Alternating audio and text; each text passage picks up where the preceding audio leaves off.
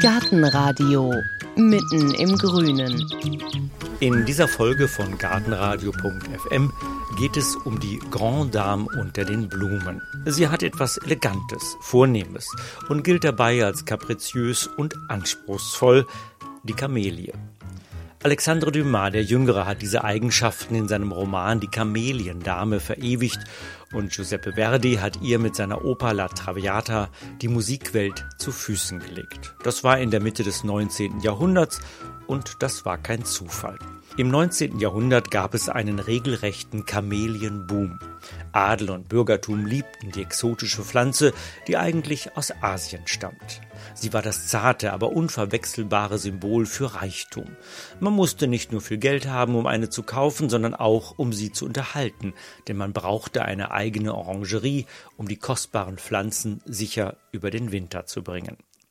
Und auch wenn Ende des 19. Jahrhunderts die Begeisterung für die Kamelie abnahm, hat sie sich doch ihren Ruf als Diva bewahrt. Heute findet man sie vor allem in Parks und botanischen Gärten, wo Kamelienausstellungen regelmäßig Besucherströme auslösen. Zu Hause trauen sich Gärtner nur zögernd an Hagoromo und Prinzess Clotilde, an Flower Girl und General Coletti heran, denn gerade größere Kamelien haben immer noch ihren Preis und eine Orangerie für den Winter, die haben die wenigsten in ihrem Garten. Die aber braucht man auch gar nicht, das sagt zumindest Professor Gerd Kierfeld. Der pensionierte Urologe lebt schon seit 40 Jahren mit Kamelien zusammen. 150 verschiedene Kamelien wachsen im Freiland in seinem Garten, sommers wie winters. Heike ist fürs Gartenradio hingefahren und hat sich erzählen lassen, wie er seine Kameliendamen bei Laune hält. Eine winzige Stichstraße am Rand von Leverkusen, gediegene Häuser, große Gärten. Das Haus von Gerd Kierfeld ist unschwer zu erkennen. Hinter einem Holzzaun ragen Kamelienbüsche in Rot und Rosa in den blauen Himmel. Ich brauche gar nicht zu klingeln. Der schon ein bisschen gebeugt gehende ältere Herr hat mich schon erwartet und führt mich auf die Terrasse hinter dem Haus. Schon der erste Blick überwältigt. Ein leicht abschüssiger Hang mit Rasenfläche in der Mitte ist umsäumt von Kamelienbüschen. Meter hoch, einer neben dem anderen, die meisten blühen. Ganz unten am Fuße des rund 2000 Quadratmeter großen Geländes ist sogar ein kleiner Kamelienwald zu sehen. Aber der Wald muss warten. Als erstes zeigt Professor Kierfeld auf eine schmale Treppe, die am Haus vorbei in den Vorgarten führt. Vielleicht gehen wir zuerst hier runter nach vorne in den Vorgarten. Aha, jetzt gehen wir die Treppe runter und gehen auch unter einem Kamelienbaum lang. Ja. Hier ist ein dunkelroter, wunderschöne, halbgefüllte Blüte. Wenn man da oben reinguckt, sieht man in der Spitze oben auch noch wunderschöne Blüten mit einem Durchmesser, würde ich sagen, von 6 bis 8 Zentimetern. Und die Sorte heißt Ascona. Die ist am Lago Maggiore gezüchtet worden. Die sind etwa würde ich sagen, 30 Jahre alt. Als ich die herbrachte, war die nur halb so groß. Und jetzt ist sie ungefähr vier Meter hoch? Ja, vier Fünf. Meter ist sie hoch, ja. ja. Aha, und jetzt sind wir hier in dem Vorgarten und da stehen an dem Zaun so in lichtem Abstand zwei, vier, sechs, acht Kamelienbäume. Ja. Und hier sieht man ja, die fühlen sich alle hier sehr wohl, die blühen alle, da blüht einer blüht rosa, einer blüht pink, dann rote. Wer jetzt in botanische Gärten geht, der sieht die Kamelien hauptsächlich in Gewächshäusern. Warum fühlen die sich bei Ihnen draußen so wohl? Ja, die fühlen sich an sich überall recht wohl, wo das sogenannte Mikroklima stimmt. Der Boden muss eine gewisse Eigenschaften haben, der muss leicht sauer sein, die dürfen nicht im Wind stehen, dürfen nicht zu viel Sonne haben. Und wenn die sich einmal akklimatisiert haben, dann gedeihen die gut. Manche Jahre draußen besser, manche Jahre schlechter. Hier an der Kamelie, die jetzt etwa zweieinhalb bis drei Meter groß ist, da fällt auf, auf der linken Seite sind ganz knallrote Blüten mhm. und auf der rechten Seite sind rosa Blüten mit roten Streifen. Ach, die hier von, das ist eine Kamelie? Eine Kamelie. Ach. Und dann gibt es auch noch welche, da sind dann noch weiße Blüten dran. Das sind meistens italienische Sorten, die kommen aus Italien. Und die Italiener hatten immer eine Vorliebe für diese Vielfarbigkeit. Und die stehen ja jetzt hier, es ist jetzt vormittags, die stehen jetzt hier in so einem lichten Schatten mit ein bisschen Sonne. Ist das auch so ein idealer Standort? Der Standort ist gut, aber nicht sehr gut. Pralle Sonne mögen sie an sich nicht, die Kamelien, sondern mehr so ein Halbschatten.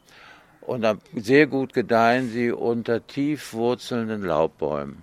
Und hier sehen Sie eine, die hat eine typische Form. Das ist eine einfache Blüte mit ganz viel gelben Staubgefäßen da drin.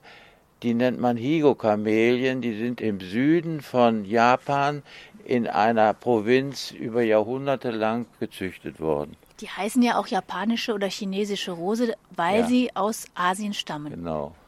Sie stammen aus Japan, aus China, aus Vietnam und sind im 18. Jahrhundert dann nach Europa gekommen. Da gibt es eine kleine Geschichte zu, die kann ich Ihnen gleich erzählen. Kann du jetzt erzählen? Kann ich jetzt erzählen. Also, die Engländer waren im 17. Jahrhundert leidenschaftliche Teetrinker geworden. Und den Tee, den importierten sie in der Regel aus China, mussten den kaufen. Und der Handel wurde betrieben mit der Ostindien-Kompanie. Und dann haben die Engländer die Ostindien-Kompanie beauftragt, die Teepflanze zu besorgen. Sie wollten den Tee selbst anbauen. Und den wollten sie anbauen zu Hause bei sich in England oder in Indien.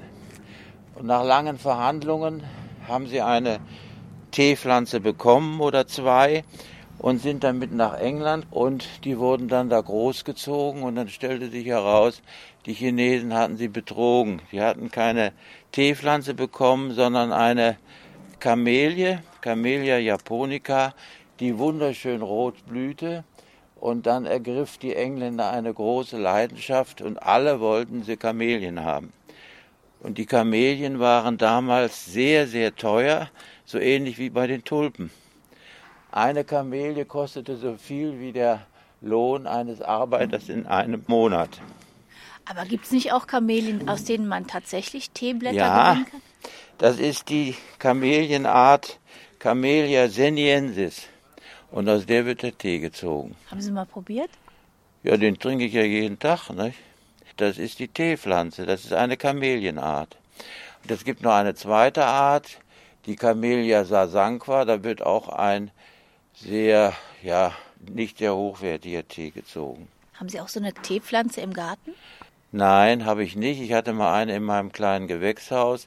Die ist aber eingegangen. An sich hat jeder Kamelienliebhaber auch in einer Ecke eine Teepflanze stehen.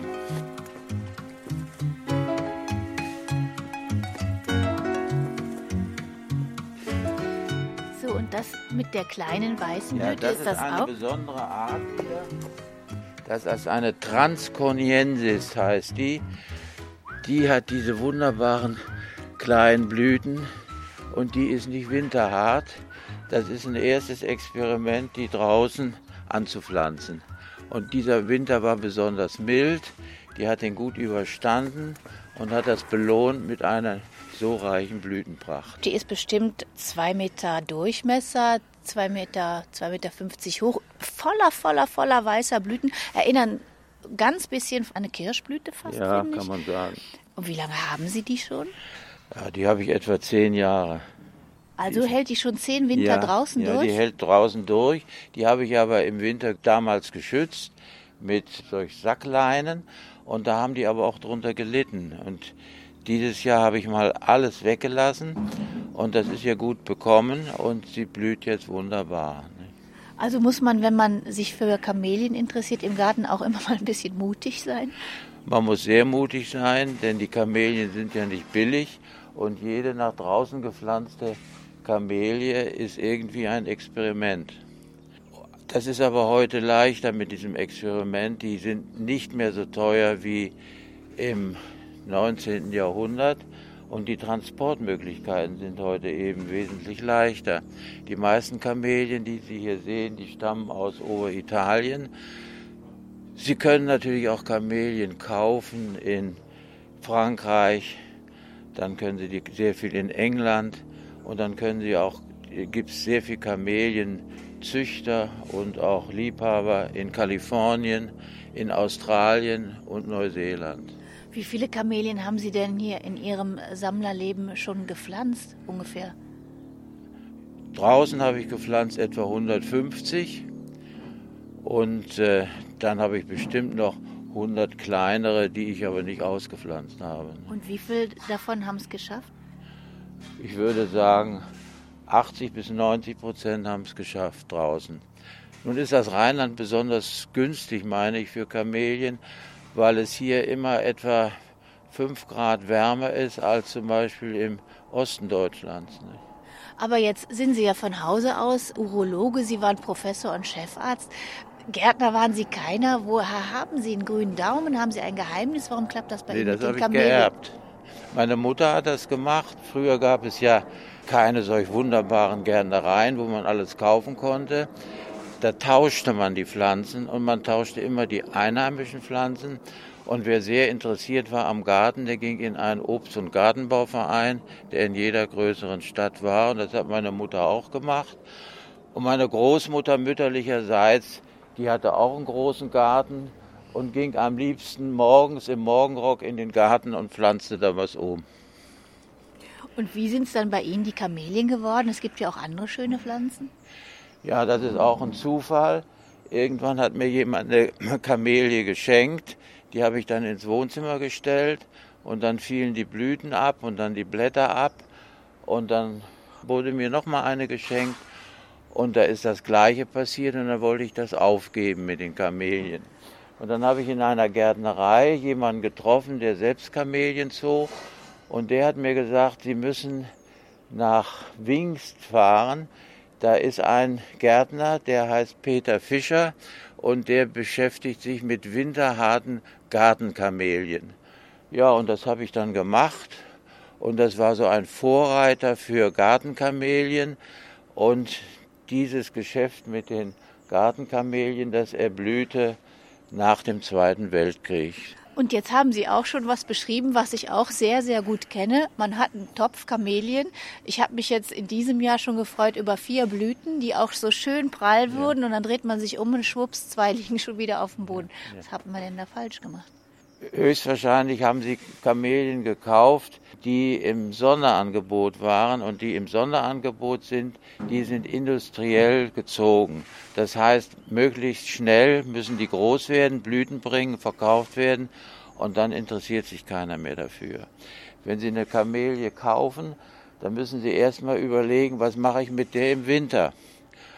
Und wenn man keinen Garten hat, wo man die reinpflanzen kann, dann äh, wird die Sache schwierig. Früher war es so, da konnte man die in einen Flur stellen, der war nicht geheizt, aber solche Räume gibt es heute kaum noch.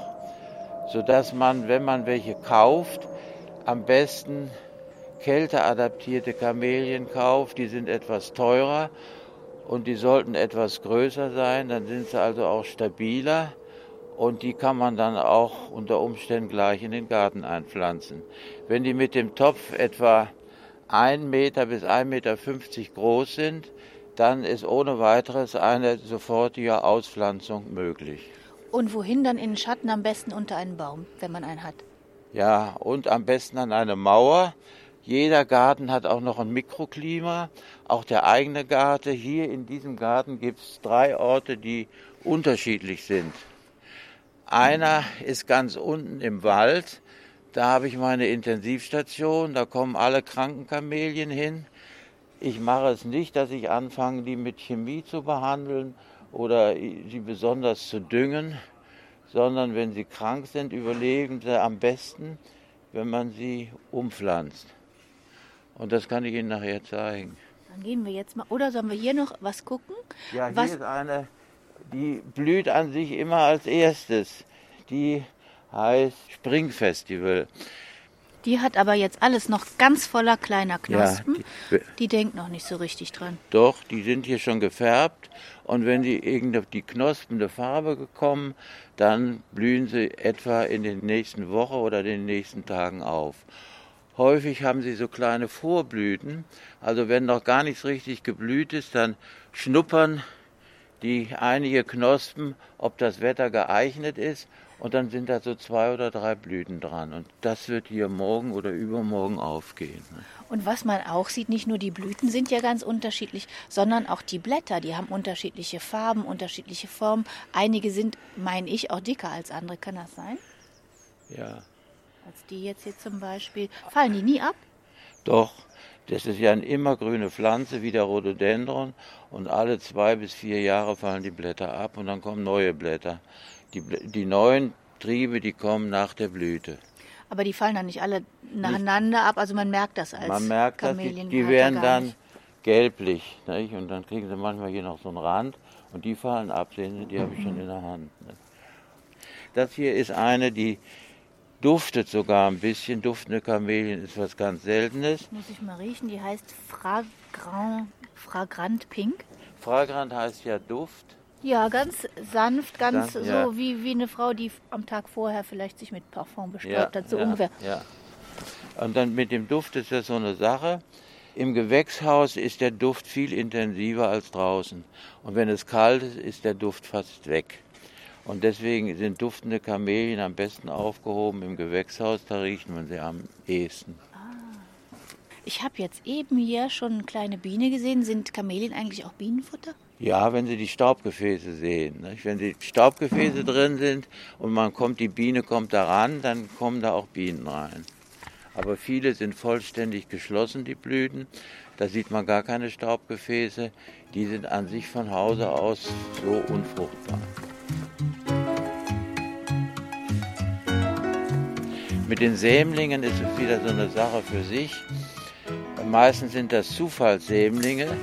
Dann weiß man, die Mutterpflanze, wenn da unten jetzt eine kleine Kamelie kommt, da hinten kann ich Ihnen die zeigen, dann kommt die Mutter ist dann die Pflanze, wo drunter die entstanden ist. Aber die Pollen, die kommen irgendwo aus dem Garten her. Das nennt man dann Zufallssämling. Dann gucken wir uns noch den kleinen Steckling an. Nicht, dass wir hier Ja. noch irgendwas. So, hier müssen wir ein bisschen klettern über ein Höckerchen. Jetzt durch. Oh, da sprießt was. Das sind kleine Kamelien. Die bilden ja Früchte und dann fallen die Früchte runter. Und wenn sie dann im richtigen Boden sind, bei der richtigen Tem Temperatur, dann schlagen sie aus. Und so eine 10 cm lange kleine Kamelie, die braucht jetzt sechs Jahre, bis sie anfängt zu blühen. Lassen Sie die jetzt da oder pflanzen Sie dann die Kinder aus? Und, Die pflanze ich dann irgendwann aus. und jetzt ist die Mutter, wo ist hier das? Das muss die sein. Ja, Die hat auch keinen Namen. traumhaft schön sieht das aus. Es hat auch wirklich, auch wenn das aus Asien kommt, es hat wirklich auch was von Italien, von den Seen von Lago Maggiore. Haben Sie ja schon gesagt, da kommen viele her. Es hat was Mediterranes. Ja, ja, hat's auch. Und weil uns das so fehlt hier und wenn man dann sowas hat, dann wird man, kommt man gleich in eine bessere Stimmung. Und bessere Stimmung braucht man ja fast immer, nicht? wenn es hier in Deutschland regnet zum Beispiel. Macht den Kamelien den Regen was aus, wenn es da viel drauf regnet? Nein, an sich nicht, aber den Blüten. Die weißen Blüten leiden manchmal unter Regen. Dann werden sie schnell braun durch einen Pilz oder sie fallen ab. Wenn man im Garten mit Kamelien anfängt, dann sollte man mit welchen anfangen, die eine rote Farbe haben. Die sind stabiler. Das hört sich bei Ihnen so ein bisschen einfach an. Das sieht auch ganz toll hier alles aus. Aber Sie haben eben schon gesagt, es kommt natürlich an auf das Mikroklima im Garten, auf den Boden. Und was man hier auch sieht, hier sind überall so Schläuche. Sie haben also ein richtiges Bewässerungssystem hier im Vorgarten. Also das liegt mir von Hause aus. Ich bin ja Urologe, habe viel mit Wasser zu tun. Und dann müssen die, muss das bei den Pflanzen auch richtig mit dem Wasser klappen. Und ich habe also einen Brunnen, aus dem äh, ich Wasser pumpe in einen Großbrunnen. Und von dem Großbrunnen wird eine Anlage hier zweimal am Tag, wenn die für zehn Minuten bewässert. Das ist keine Regenbewässerung, sondern das ist ein System, was letztlich aus Israel kommt. Da hat man das erfunden, mit wenigem Wasser möglichst viel Erfolg zu haben. Und wenn ich sowas jetzt nicht habe, also ist das ein Schlüssel auch zum Erfolg, glauben Sie, oder es geht auch ohne diese zaghafte immer wieder Bewässerung, sage ich jetzt mal? Also die Kamelien sind so Ballenpflanzen. Und wenn die ganz frisch kommen aus der Gärtnerei, dann ist der Ballen häufig beschnitten. Und dann muss man so lange da was künstlich nachhelfen, bis der Ballen seine natürliche Größe hat. Also so eine Pflanze hat einen Ballen von einem Durchmesser von etwa einem Meter.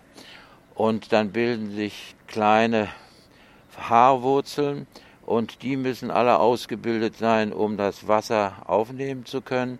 Und eine Ballenpflanze, wenn der Ballen groß ist, der kann auch mal 14 Tage ohne Wasser auskommen. Wenn Sie aber eine ganz kleine Pflanze haben mit einem Ballen, der schon beschnitten ist, dann müssen Sie unter Umständen jeden Tag gießen. Hm. Und was man auch hier sieht im Vorgarten, hier sind so ein paar Zwiebelpflanzen, die kommen hoch. Es gibt viel Moos unter den Kamelien. Wächst unter den Kamelien viel oder halten die das, was drunter ist, klein? Also der Moos wächst ja im sauren Milieu und die Pflanze selbst muss auch sauren Boden haben.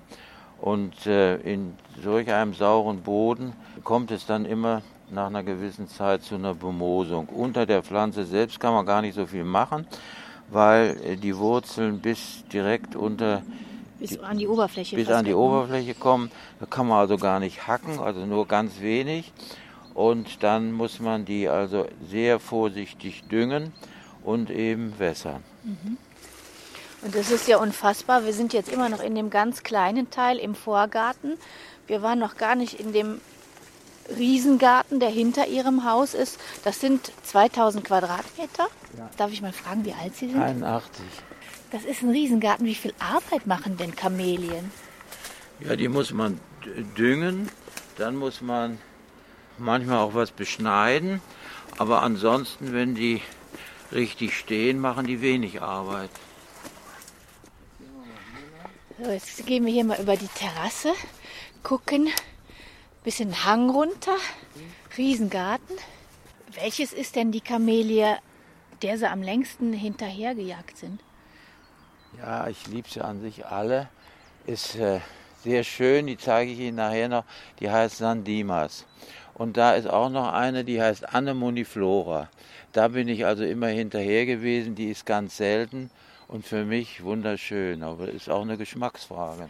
Das Wertvollste ist immer sind gelbe Kamelien. Die gibt's nicht. Die haben die Italiener haben die auch nicht. Die muss man auch im Gewächshaus haben. Aber einige Gärtnereien, wusste ich aus der Literatur, hatten die in Neuseeland. Und dann hatten wir eine Oberschwester, die hatte einen Verwandten in Neuseeland und die machte auch eine Studienreise nach Neuseeland. Da habe ich der so im Scherz gesagt, ach, dann bringen Sie mir doch mal bitte die gelbe Kamelie mit. Und dann war das aber verboten, die da auszuführen. Und dann gibt es also eine Form, wie man Pflanzen transportieren kann, das ist wurzelnackt. Keine ja, dann haben die also die Erde da abgemacht, dann waren die Haarwurzeln da überall, dann hat sie die im Koffer versteckt und auf einmal hatte ich drei gelbe Kamelien. Die hatte ich dann im Gewächshaus und eine ist eingegangen und dann hatte ich noch zwei und dann habe ich mir gedacht, die ist ja so selten, die kannst du hier nicht einfach in deinem Gewächshaus, du bist ja hier noch ein, ein Anfänger. Dann habe ich die mit nach Italien genommen und dann sind die da in einer großen Gärtnerei, Pifaretti heißt die, und die wollten die dann weiter züchten. Jetzt war ich fünf Jahre nicht in Italien, jetzt weiß ich nicht, was aus meiner gelben Kamelie geworden ist. Hier haben wir jetzt ein kleines Gewächshaus. Ein kleines Gewächshaus, das habe ich selbst gebaut vor 25 Jahren. Das hat einige Besonderheiten. Erstens ist das hier im Halbschatten. Ist nicht zu heiß. Wenn es zu heiß wird, dann gehen die Fenster auf. Die gehen automatisch auf. Und dann habe ich diesem Gewächshaus, das war damals relativ teuer, eine schöne Doppelverglasung gegönnt. Man muss das natürlich sauber halten, das ist jetzt nicht so sauber, dann kann man da schön reingucken. Die Pflanzen müssen Luft haben, da muss eine Lüftung rein. Und da drüben ist eine Sickergrube mit einer Pumpe drin, wo das Schmutzwasser in den Kanal gepumpt wird. Und das ist immer warm. Und da habe ich eine Anlage hier geschaffen, dass hier dann im Winter immer warme Luft rauskommt. Nicht? Da unten aus dem. Fußbodenheizung. Ja, so ungefähr. Und das ist jetzt Ihr Winterquartier ja, für die, für die nicht kleinen Pflanzen, wo ich auch noch nicht weiß, sind sie winterfest oder nicht. Oder für seltene Sachen. Und die müssen jetzt alle raus. Ne? Und das ist ein Schimmel, der ist aber nicht gefährlich. Wenn das innen schwarz ist, das ist dann ein gefährlicher Schimmel. Und da haben Sie welche in der Intensivstation? Ja, nee, da habe ich andere, die also eingegangen sind, hier die Blätter abgefallen sind. Die zeige ich Ihnen nachher noch. Und die stand unten in der Intensivstation, weil die mickerte. Dann haben wir die vor einem oder anderthalb Jahren hier umgepflanzt. Nicht? Die kann man auch ganz gut umpflanzen. Das sind ja Ballenpflanzen, aber da muss man kräftige Gärtnerhände zu haben. Also ist das auch wirklich so ein Therapievorschlag von Ihnen, wenn es der nicht gut geht, rausnehmen, ja. woanders hinpflanzen? Statt ja, Spritzen? das ist ein Therapievorschlag, den viele aber nicht machen können, weil sie gar keinen Platz haben, wo sie die hinpflanzen können. Nicht? Wenn ich jetzt anfangen wollte mit einer Kamelie oder mit zwei, ist das egal, ob ich Frühjahrsblüher oder Dann sollten Sie mit einer Japonika anfangen, mit einer Frühjahrsblühenden, weil die meistens am unempfindlichsten sind und die lassen sich dann am besten großziehen. Und, und auch eher einpflanzen eher, als Topf. Ja, genau. Und dann mit den anderen ist eine, auch eine Spekulation. Da kann man dann auf die Nase fallen und dann kann man auch viel Geld ausgegeben haben, wenn da so große Pflanzen kaputt gehen. Die älteste deutsche Kamelie, die steht ja in, in Pillnitz, Schloss Pillnitz. Die ist jetzt so vor 250 Jahren, ist die da im Topf angekommen. Da hatte sie schon eine gewisse Größe. Und dann haben sie sie nach draußen gepflanzt und dann haben sie da eine Holzkonstruktion drum gemacht. Und dann war im Jahre 1905 da ein großer Brand. Die ganze Holzkonstruktion ist verbrannt. Die Kamelie, da war alles Eis war da drauf und alle dachten, die Kamelie ist kaputt. Ne? Und dann kam der Frühling das Eis ging runter und auf einmal fing die wieder an zu blühen. Ne? Also dieser Ruf, den sie hat, dass sie so eine Diva ist und so, das ist gar nicht unbedingt richtig, wenn man sie richtig behandelt. Ja, die, das mit der Diva ist, ist so eine Sache, die kommt ja dann auch in der Literatur vor. Kameliendame, Goethe hat sich mit der Kamelie beschäftigt. Die hatte immer auch so was anrüchig Vergängliches. Aber an sich ist eine Kamelie, gibt es Sorten, die sind relativ stabil. Und früher gab es ja immer nur rote und weiße Kamelien und da kommt ja auch die Geschichte von der Kameliendame her. Die war ja dann irgendwie ein leichtes Mädchen, die weiße Kamelien trug, wenn sie fruchtbar war und rote, wenn sie unfruchtbar war. Dann gehen wir jetzt nochmal in die Intensivstation. Hier ist meine Intensivstation. Da, die waren eben, hier war eine ganz kranke, die da oben eingegangen ist praktisch. Die hatte keine Blätter mehr. Und jetzt sind die Blätter wiedergekommen und die Blüten, die heißt General Coletti. Das ist eine belgische Sorte. Die ist schön, weil sie dieses Wechselspiel hat zwischen Weiß und Rot. Ne? Und was heißt jetzt Intensivstation? Die wird hier eine Weile eingepflanzt und ja. irgendwann kommt sie woanders hin? Ja, jahrelang. Hier sehe ich sie ja nicht. Ne? Wenn die Pflanze zugrunde geht, dann möchte ich da nicht immer drauf gucken. Aber haben die denn auch schon mal ansteckende Krankheiten? Ja. Ist das kein Problem, wenn die hier andere, die hier also auch... Also die haben hier besonders günstige, hier ist ein Waldboden, hier ist Feuchtigkeit durch Teiche, hier unten sind Teiche und hier ist Schatten. Und die, wenn sie die drei Dinge haben, dann erholt sich eine Pflanze oder sie geht ein. Und wenn sie die irgendwie falsch düngen, überdüngen, überwässern, staune Nässe, das sind alles Dinge, die schaden so, dass die Pflanze dran zugrunde geht. Ne? Die prächtigen Exemplare hier hinter uns, die roten und rosa, sind die ja. auch krank? Nee, die waren, nee. die waren aber klein und irgendwie mickrig. Ist aber schön, ne? Diese hier. Ja. Und ich meine, eine Pflanze in ihrer wahren Schönheit, die erkennt man mhm. erstmal, wenn sie eine gewisse Größe hat, wenn sie so ein bisschen majestätisch äh, über dem anderen schwebt.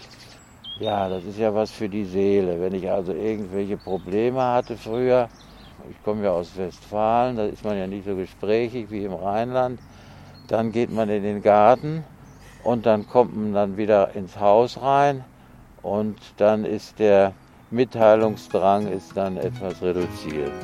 Ne?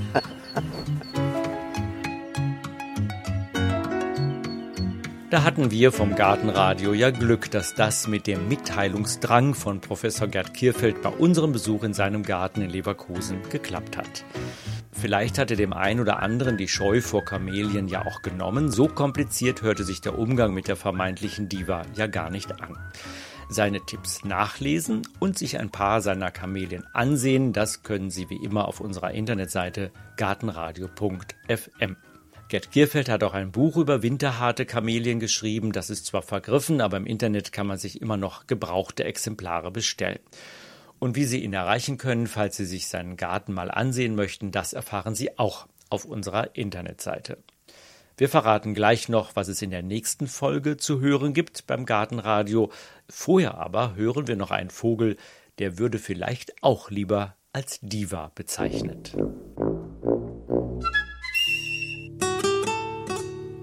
Gartenradio Gezwitscher